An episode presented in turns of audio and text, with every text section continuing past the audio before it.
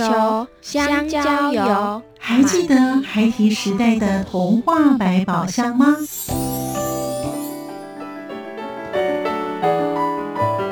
我是桂文雅，世界是一本美丽的书。我是曹俊彦，从小就喜欢画画。我的人生我是王淑芬。当全世界都在下雨，泥泞不堪，全世界。我是王家珍，持续不断，好好的写。我是林世仁，创作儿童文学，让我找到自己生命中的阳光，可以探寻到生命中充满不可思议的兴奋。现在就跟着徐凡，我们一起施展魔法，回到时光隧道里，一起去挖掘笔尖上孩提的奇幻之旅吧！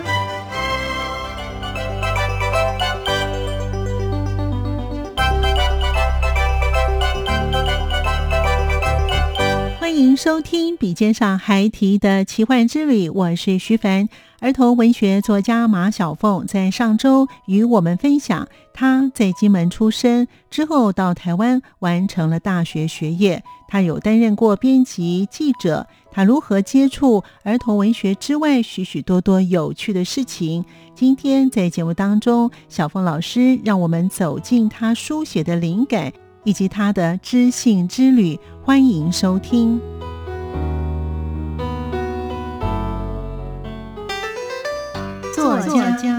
私房话。我的座名就是“好好运动”。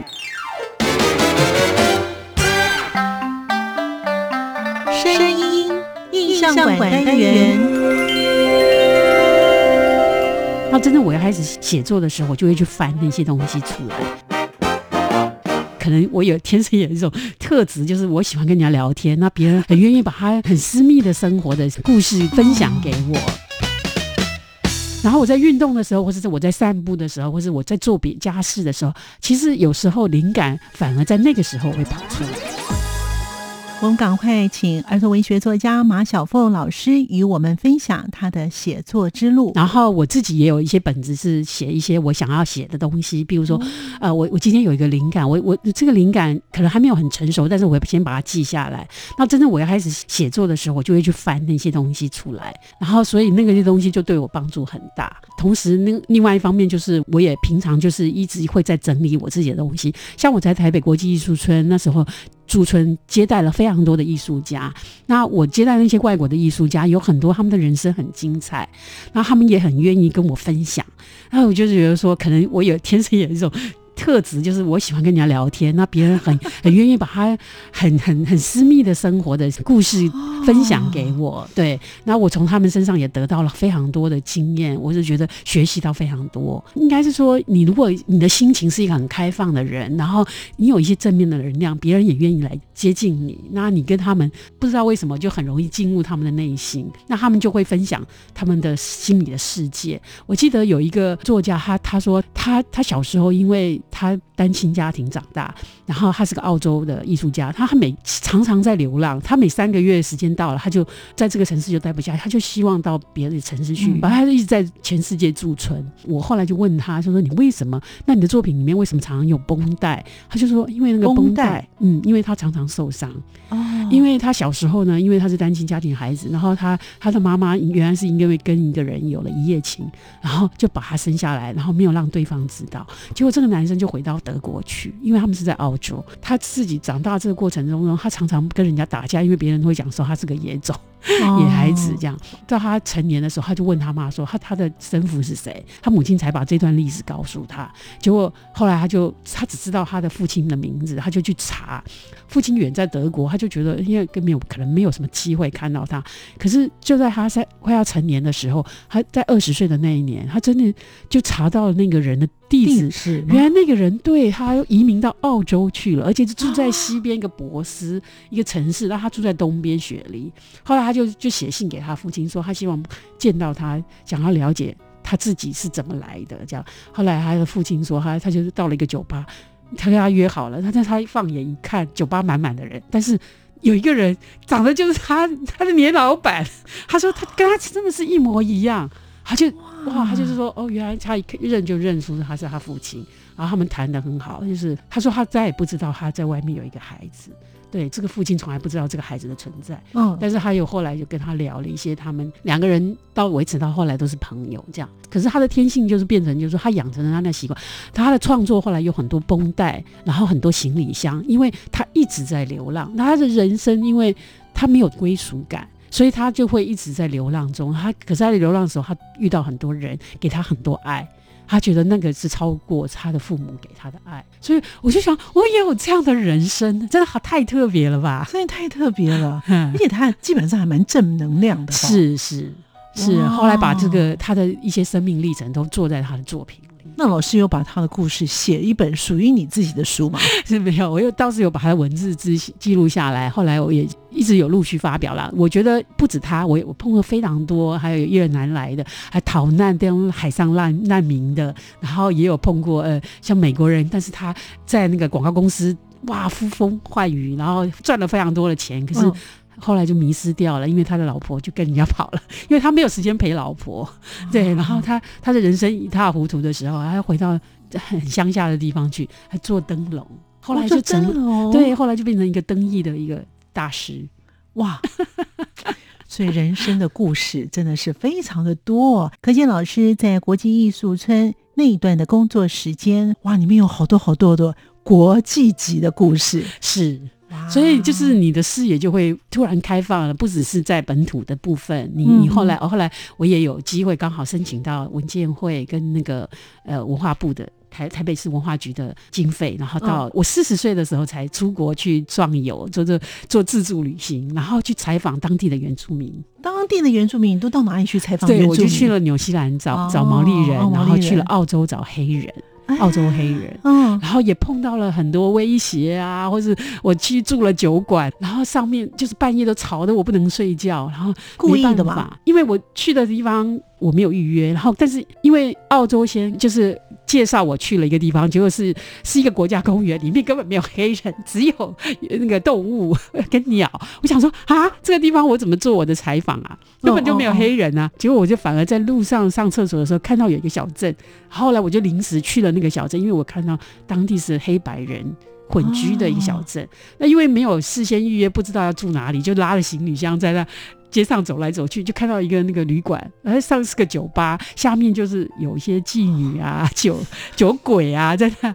后来我就敢进去住，对，我就进去住了，住了一个礼拜，你挺有冒险精神的。是，就是我的英文也还 OK 而已。然后就是我就是鼓起勇气进去了，然后就去，你就发生了很多很多。然后我去采访黑人，因为黑人都躲到哪里去了，然后在 在路上只好跟一些游民呃喝酒啊、鬼混啊，然后就是问他们，后来才问到了我要采访。的对象就是有很多很有趣的事，因为我觉得当你想认真、真的、真心想做一件事，然后你做了非常非常的努力，哎，全世界真的都会来帮你。我后来就一个礼拜之后，我就找到了一个白人的住家，就住在一个社区里啊，附近邻居就是黑人，哎，对，澳洲黑人。然后嗯，毛利人，我后来也也因为朋友的介绍啊，住到一个原住民的那个经理家里头，去家家住了一个多月，后来成为他的好朋友。他后来还回来台北找我。我耶，哇！对他来台湾参加那个台湾南岛艺术节的活动，对，然后到到台北来找我，然后我带着他去龙山寺去逛逛那个中正纪念堂，对，然后去走那个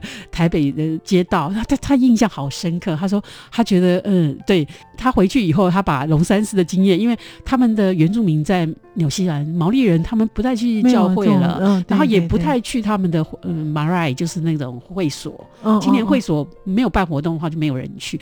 哎，他就觉得我们的龙山寺怎么这么 香火鼎盛，而且人潮气急的。他觉得，嗯，原来是因为你有宗教信仰，然后又加上他们常常办活动，他龙山寺很热闹，所以他他也得到很多启发。然后我们去做中正纪念堂，他也印象非常深刻。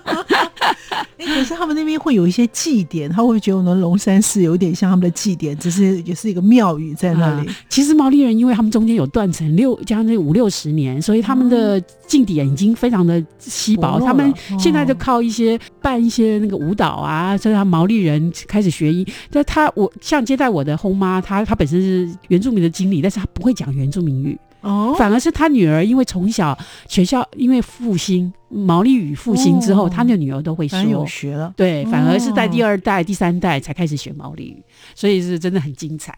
哇，真的很精彩！我听你以后就觉得哇，你像老师著作可以写的非常多哎哈，每一个经历都可以写一个，每碰到一种人都可以写一本。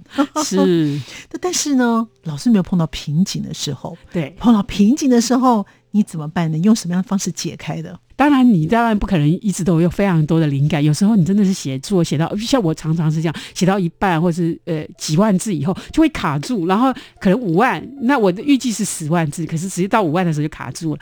这个段时间我相信很所有所写作人都会碰到的。碰到以后呢，有很多方法，有的人是用靠吃，有的人靠散步。那我是对我来讲，我觉得是散步，还有就是离开一下，我干脆就是把它放下来，然后不要去图书馆，也不要在书桌上。上写了，我就干干脆出去外面，我反而去做别的事情。那散步很很有帮助，还有运动啊。我我这一辈子就养成了一个非常好的，因为我小时候就是参加球队，所以我养成了我非常想爱运动的。然后我在运动的时候，或者是我在散步的时候，或是我在做别家事的时候，其实有时候灵感反而在那个时候会跑出来。哦，是，然后会让你再把那个瓶颈度过去，然后你又开始写。可能有时候你停下是一个礼拜，有时候停下是两个礼拜，或者一个甚至到一个月。那你可能要要出去旅行，然后可能要做生活上面正常你该做的事情。可是有有一天，你那你不能放弃，你还要继续回头看你原你你之前写的东西，然后慢慢你那个感觉就会回来了。哇，当作家真的不容易啊！是四八般武艺都要会了。好，所以呢，老师的方式是散步，或是转念一下，换一个方式，好，就回来之后又有一些新的灵感了哦。那身为一位儿童文学作家，因为老师的作品呢，真的非常的多，有关于人与人之间的，有情感的，有自然的，真的非常的多元化。那老师，您期待你自己本身的作品能够带给孩子们什么样的观念呢？小峰老师。我觉得孩子本来就有无限可能，觉得我应该是要保持好奇心。我自己其实是一个很好奇的宝宝，我因为我对很多事情我都会想要追根究底，然后都会想要去了解为什么，然后对什么东西都有兴趣。我觉得如果是孩子，就是能够保持你永远就是有好奇的心理的话，你就会想要去探究这世界。那你可能对很多事情就会有好奇，那然后你就会去想办法把它弄弄清楚，弄清的过程其实就是一个很好的学习过程。然后这个学习后来可能会转化成你写作，或是你创作音乐，或是你去做美术设计，或是你去画图，或是各种不同的创作，你都有可能用到这些元素。所以我觉得应该就是说维持你的好奇心，也希望说那个孩子们就是就不要设限自己哦，只能只会做什么，你的特长是什么，还有你的。爸爸妈妈做什么，你以后可能也会只能做那个什么。而我觉得应该是说，你保放你开放的心胸，可能碰到的事情越多越好。你有各种不同的失败经验都没有关系，然后勇于去尝试，或许你也变换不同的呃生活环境，然后去不同的地方，然后接触不一样的人，然后去听听别人的故事。我觉得你跟别人交谈，你也可以学习到很多。然后你在不同的环境生活，你也会从你的邻居啊、朋友啊，像我就是。我走路很少会走同一条路，对我我回家去的时候是一条路，我可能会到处绕。然后我喜欢骑脚踏车，在我住家附近或者台北市。现在台北整个台北市是我的。Neighbor 就是我的邻居，所以我都会到处去穿乡走巷，去我去看不同的。哎，这条巷子有些什么新鲜的事，或者新鲜的人。哎，这有什么新的店家，或这里有在做什么？所以我会很好奇，每一条路都会有不一样。那这些好奇的东西，会不会将来变成你写作的题材？对啊，就是去迷路吧，因为迷路你就会你的你的五官就会。张得很开，因为如果你这条路你走了一百遍，你就闭着眼睛，你都觉得好像没有什么新鲜事，对。可是你要一直保持你的新鲜感，就是你要从不同的角度去看它。哇，老师的世界当中，这是无限的好奇，无限的探索，哈，是。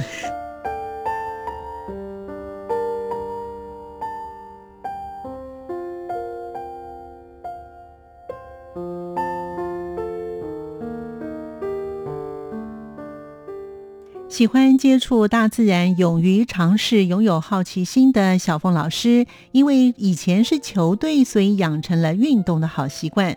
喜欢骑着脚踏车穿梭在巷弄，即使是迷路也没有关系，用不同的角度去看它，因为你会在人生的道路上做不同的事情，而得到不同的面相。小峰老师真的非常的正能量，我们继续聆听他与我们分享他的写作之路。应该是要保持好奇心，我自己就是一个很好奇的宝宝。可能碰到的事情越多越好，你有各种不同的失败经验都没有关系。代表作应该是《爸爸失业了》。在老师的作品当中啊，其实蛮多的哈。那您个人觉得最具有代表性的著作是哪一本？为什么？应该就是说，你这一生里头，像我们这样，快今年都五十七八岁了。那我五十八年来，那我每经过的事情，其实经历的事情，都可能成为我写作的，不管是会不会成书，或是变成只是短篇文章，或是或是什么，或许它也还没有成为书，但没有关系。我觉得你就是要更开放的心胸，然后你自己去。但是我自己，我觉得代表作应该是《爸爸失业了》，因为那是我一个人生。在我大概三十岁的时候，我碰上了那件事情，然后我去参加了一个游行，然后后来有影响我。其实我后来反核啊，我也去了，然后什么新课纲啊，我也去，然后对，就很多那种社会运动，我都会想很想去参加。我又想要知道，我会会觉得我我可能有不同的立场，那我应该要去表达。对，那我我觉得，呃，人生有时候就是因为你去做了一些不同的事情，所以你会得到一些很多面相。你会开始觉得说，哦，你生活不是只有一个面相。有时候你站在不同的人的角度去看这件事情，你就会得到很多不同的成长。我觉得《爸爸失业了》是我在写作的过程中呢，以前我是对自然很很好奇，然后写得很快乐，那个痛快。我觉得写作是一件很痛快的事情，又痛又快乐。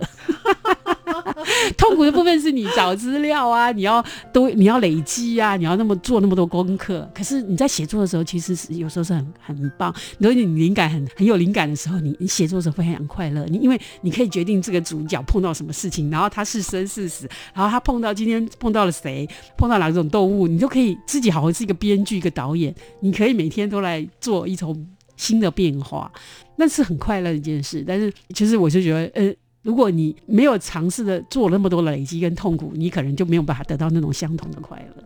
我老师在小学的时候或国中、高中的时候，你一定很喜欢上作文课。其实也还好哎，我没有那么厉害，我反而在作文的成绩上面就是，呃，当然我后来高中的时候可能有点就是比较成气候，但我小时候其实不是那么爱写作文。你那时候会投稿吗？也没有哎，因为因为因为那时候也没有什么管道，因为我在金门没有我们没有报纸，可能连。看书的机课外书的机会都很少，对，但是我真的是反而是累积生活的经验多，那反而是上了高中。我记得我我在上国中的时候，我在杨梅一个叫人美国中，我们在一个真的是很山上，我们要爬大概。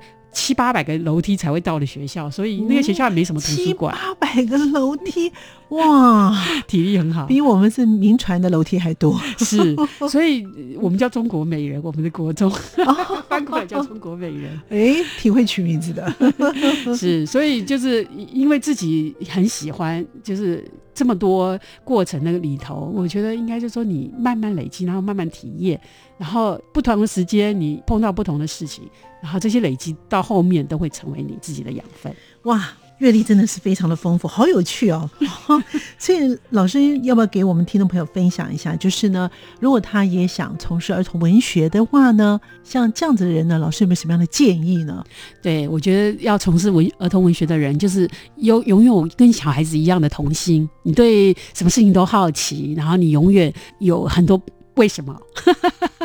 对，然后你要一直去做功课。我觉得，呃，可能别人跟你讲完，比如说我现在在参加原生植物欣赏，然后台湾原生植物欣赏，还有那个台湾蝴蝶赏赏蝶协会。对我参现在假日我都在台湾台北市的郊区。到每个捷运站门口，每天那个八点半，然后我们就跟着呃解说的老师，然后去爬一座山，然后去认识那边的植物，认识那边的鸟啊、昆虫啊，对，还有那个蝴蝶啊。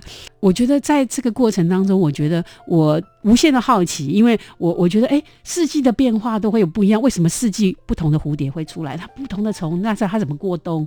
然后那个树呢？好像你觉得它好像都是一样？不不不不，它会有开花，它会结果，然后它会有那个下一代出现，新的小苗出现。那什么树的下面会有它的小苗？然后或是它可以飞很远，它会跑到哪里去？另外又。开出了一朵花，或者结一个果子，我觉得应该就是说我我一直在不断的学习新的东西，因为我觉得人生其实，如果你只有自己的人生，那就太狭小了。嗯，你要去学习很多不同的东西，那才会最后成为你的作品，你的作品才会很丰富。